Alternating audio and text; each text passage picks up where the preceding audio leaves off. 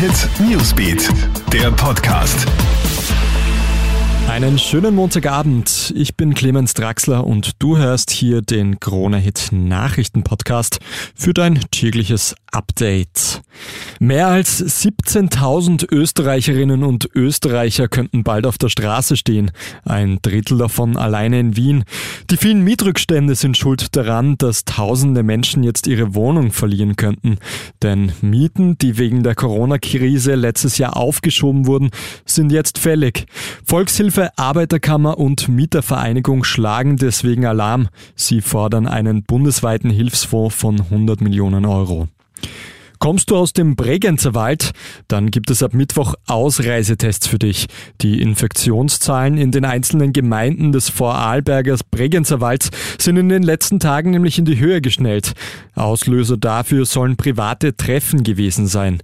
Die Testpflicht beginnt am Mittwoch um 0 Uhr und soll mindestens eine Woche lang aufrecht bleiben. In Schweden landet AstraZeneca im Müll. In dem skandinavischen Land sorgt die Skepsis gegenüber dem Impfstoff jetzt dafür, dass sich nicht genügend Impfwillige finden. Die Folge, jeden Tag müssen hunderte noch gute Dosen von AstraZeneca entsorgt werden. Und das, während in anderen Ländern der Impfstoff knapp ist. Das sei beängstigend, sagt der Stockholmer Ärzteverband, denn der Nutzen von AstraZeneca sei um ein Vielfaches höher als das geringe Risiko von Komplikationen. Kreml-Gegner Alexei Nawalny ist im Krankenhaus. Dieser ist ja in Gefangenschaft. Der Gesundheitszustand des Kritikers von Wladimir Putin hat ja weltweit Besorgnis ausgelöst. Die USA haben mit Konsequenzen gedroht, sollte Nawalny in Haft versterben. Die internationale Aufmerksamkeit dürfte genutzt haben. Nawalny ist in ein Krankenhaus für Gefangene verlegt worden.